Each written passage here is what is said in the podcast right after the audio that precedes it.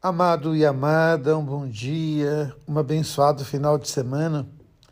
Acho que já contei essa história uma vez ou outras vezes, não sei precisar. Mas certa vez um jovem lamentava muito a sua vida com um místico. E o místico então pediu ao jovem que carregasse consigo uma colher de azeite pela praça da cidade, mas que ele tivesse muito cuidado para que não caísse nenhuma gota de óleo. E o jovem então percorreu a cidade e conseguiu manter 90% do óleo, embora tenha caído algumas gotas.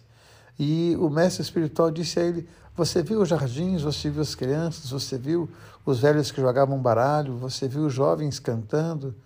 E aquele jovem que carregava a colher de azeite disse: Não consegui ver nada disso. Toda a minha concentração estava no azeite. E aí o mestre disse: Então vá agora e observe essas coisas.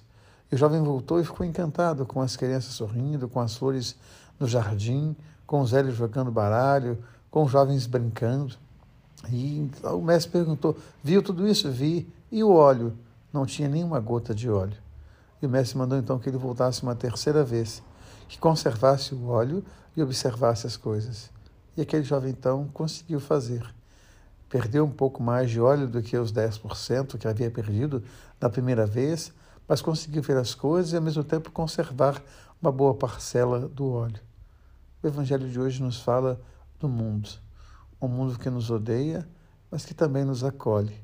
O cuidado que devemos ter e a prudência que devemos ter neste mundo. Sede mansos como pombas, prudentes como as serpentes, nos ensina Jesus. Cuidar do azeite, mas também não perder a oportunidade de apreciar tantas belezas que a vida nos impõe tantas graças que estão ao nosso redor. O mundo, sim, é um lugar de inimizade quando a gente pensa no mundo, no lugar do pecado. Mas o mundo também é um lugar e pode ser o lugar da bênção e da graça. Deus amou tanto esse mundo que deu seu Filho para que esse mundo seja melhor. E nós podemos e devemos lutar para que esse mundo seja melhor. Mas não é uma tarefa fácil. É muito interessante Atos dos Apóstolos. Hoje vejo um movimento muito grande dentro das comunidades católicas buscando um conservadorismo imenso e às vezes até sem sentido. São pessoas usando véu, são missas voltadas para o altar e não para o povo. Uma coisa que já foi superada há mais de 60 anos e as pessoas têm dificuldades e muitos jovens hoje embarcando nesse tradicionalismo, muitas vezes esvaziado.